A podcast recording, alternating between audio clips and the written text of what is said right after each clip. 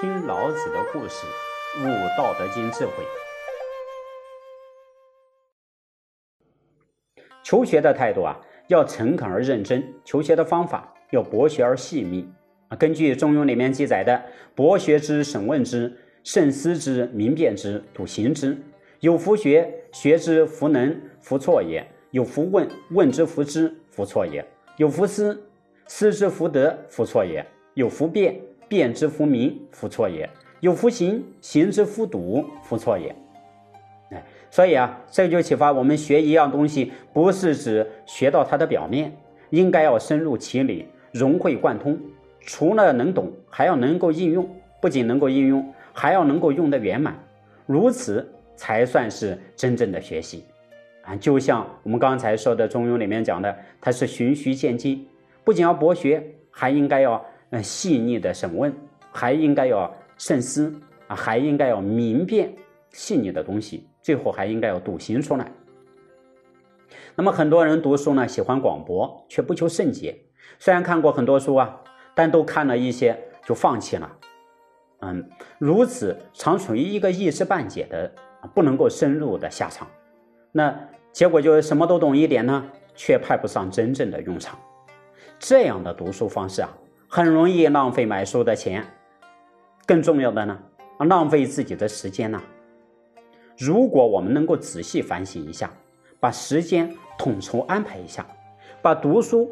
或研究事情的项目做个规划，必定会让自己能够得到更好的效果。哎，我们就看一下孔子在遇到老子之后，在老子身上想要学习的课题，那种认真、持续、循序渐进的态度啊，这些正是我们要学习的精神所在。孔子在和老子相处的时间呢，哎，尽可能的抓紧机会询问一些问题，对应老子的回答大多都是闻所未闻。每次他都很渴望的听着老子娓娓道来，还随时提出许多的疑问来求教老子。啊，根据《孔子家语·曾子问》里面记载，啊，孔子回想当时呢，诚恳地请问老子：“敢问夫子，竹枯金戈之事无弊，是什么意思？”我们就来解释这句话。老子说呀，当时啊，周公旦的儿子鲁公伯禽，有特殊情况。才那样做的。当时啊，徐荣、徐国犬戎犯边境，为了保家卫国，鲁公伯禽，他便先停止周公旦的丧礼，啊，痛哭，呃，先呃停止不办，出兵征讨犬戎。这个就是族哭，就是为了呃亲人的嗯丧葬啊。但是呢，金戈遇一旦遇到金戈之事、保家卫国的事情，那也要不避免，就应该要出兵征讨。那现在有人本应该守父母的丧礼，却心怀私欲去从事战争，居然还借口说啊，虽然是为要父母守丧族哭，但是呢，金戈之事无弊，那个呀，就恐怕就说不过去了。就已经是有点过分了。那孔子就接着问呢：古代天子诸侯出师，必须要车载迁移宗庙的神主牌位随行吗？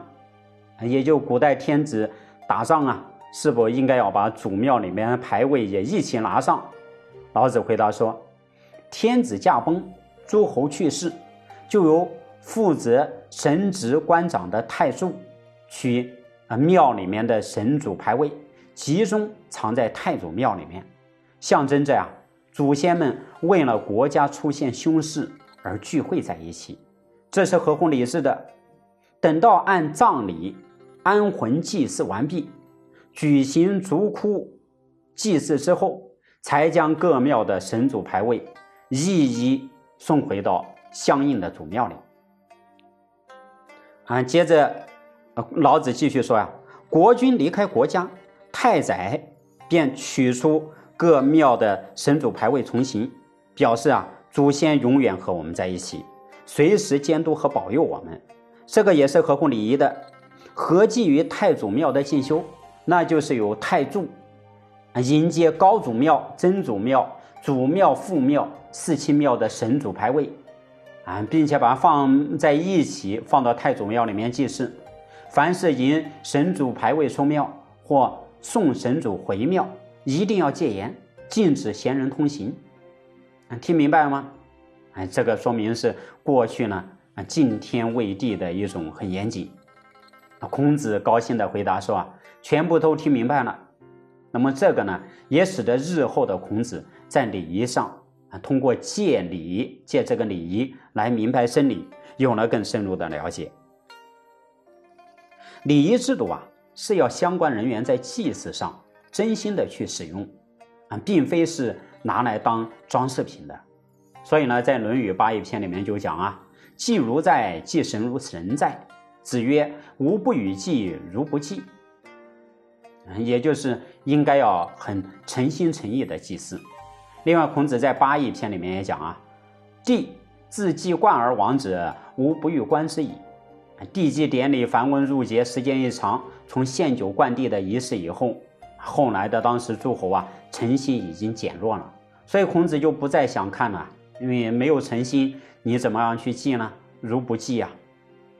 所以孔子便在《中庸》里面讲：“斋民圣福，以诚祭祀，洋洋乎如在其上，如在其左右。”也就是说呀，我们在祭祀的时候，就感觉我们的亲人就在我们的头顶上方，就在我们的身边一样。这个就告诉我们，祭祀的态度应该要庄严肃穆。哎，庄严肃穆的态度是根植于内心的修养。言者心之动。言语是内心念头的发动，所以啊，我们应该借修养言语来修养内心。那么，如何修养言语呢？请听下集：多言多败，多事多患。